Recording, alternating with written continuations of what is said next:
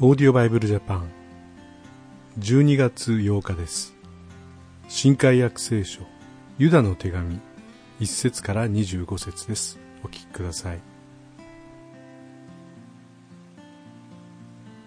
イエス・キリストのしもべでありヤコブの兄弟であるユダから父なる神にあって愛されイエス・キリストのために守られている召された方々へ。どうか憐れみと平安と愛があなた方の上にますます豊かにされますように。愛する人々私はあなた方に私たちが共に受けている救いについて手紙を書こうとしてあらゆる努力をしていましたが生徒にひとたび伝えられた信仰のために戦うようあなた方に進める手紙を書く必要が生じました。というのはある人々が密かに忍び込んできたからです。彼らはこのような裁きに遭うと昔から前もって記されている人々で不経験なものであり私たちの神の恵みを宝珠に変えて私たちの唯一の支配者であり主であるイエス・キリストを否定する人たちです。あなた方はすべてのことをすっかり知っているにしても私はあなた方に思い出させたいことがあるのです。それは主が民をエジプトの地から救い出し次に信じない人々を滅ぼされたということです。また主は自分の領域を守らず自分のおるべきところを捨てた見つかいたちを大いなる火の裁きのために永遠の束縛をもって暗闇の下に閉じ込められました。またソドムゴモラおよび周囲の町々も彼らと同じように公職にふけり不自然な肉欲を追い求めたので永遠に火の刑罰を受けて見せしめにされています。それなのにこの人たちもまた同じように夢見るものであり肉体を汚し権威あるものを軽んじ栄えあるものをそしっています。見つかいの頭ミカエルはモーセの体について悪魔と論じ言い争った時あえて相手を罵り裁くようなことはせず主があなたを戒めてくださるようにと言いました。しかしこの人たちは自分には理解もできないことをそしりわきまえのない動物のように本能によって知るような事柄の中で滅びるのです。ああ彼らはカインの道を行き利益のためにバラムの迷いに陥りコラのように背いて滅びました。彼らはあなた方の愛産のシミです。恐れげもなく共に縁を張りますが自分だけを養っているものであり風に吹き飛ばされる水のない雲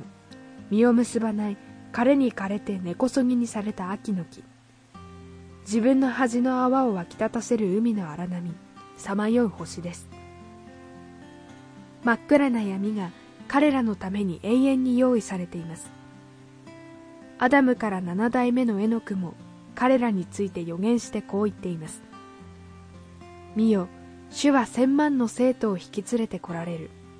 すべての者に裁きを行い不経験な者たちの神を恐れずに犯した行為の一切とまた神を恐れない罪人どもが主に言い逆らった無礼の一切とについて彼らを罪に定めるためである。彼らはブツブツ言う者不平を鳴らす者で自分の欲望のままに歩んでいます。その口は大きなことを言い利益のためにへつらって人を褒めるのです。愛する人々よ私たちの主イエス・キリストの人たちが前もって語った言葉を思い起こしてください。彼らはあなた方にこう言いました。終わりの時には自分の不経験な欲望のままに振る舞うあざける者どもが現れる。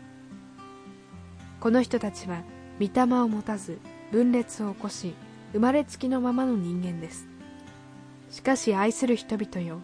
あなた方は自分の持っている最も清い信仰の上に自分自身を築き上げ精霊によって祈り神の愛のうちに自分自身を保ち永遠の命に至らせる私たちの主イエス・キリストの憐れみを待ち望みなさい。疑いを抱く人々を憐れみ火の中からつかみ出して救い。またある人々を恐れを感じながら憐れみ肉によって汚されたその下着さえも意味嫌いなさい。あなた方をつまずかないように守ることができ傷のないものとして大きな喜びを持って栄光の見舞いに立たせることのできる方にすなわち私たちの救い主である唯一の神に栄光尊厳支配権威が私たちの主イエス・キリストを通して永遠の先にも今もまたいよいよ限りなくありますように。アーメン。この手紙はユダが書きました。もちろんイスカリオというのはユダではありません。また十二使徒のユダでもないんですね、まあ、ヤコブの兄弟ユダと自己紹介していますがこれはイエス様の兄弟です。イエス様は、まあ、処女であるマリアから神様の奇跡によってクリスマスの時に誕生されました。しかしその弟たちはもちろん私たちと同じように普通に生まれてきたわけです。そのユダが教会の指導者となっていてそしてこの手紙を書いています。偽教師たちが現れている、まあ、そういうことに対する警告、まあ、他の手紙と同じような問題ですがそれを扱っています。そしてそういう困難の中にあっても最後の祈りであなた方をつまずかせないように守ることができる。そのお方に頼るようにと祈っています。私たちは自分の力で自分を守ることはできなくてもイエス様が私たちをつまずかないように守ってくださる。そのことを信じ祈りながら信仰生活を全うしていきたいと思います。またお互いに祈り合い励まし合っていくことを大切にしていきたいと思います。それではまた明日お会いしましょう。さようなら。このオーディオバイブルジャパンはアメリカのデイリーオーディオバイブルの協力によりメッセージ小暮達也ディレクターティム・ジョンソンでお送りしました。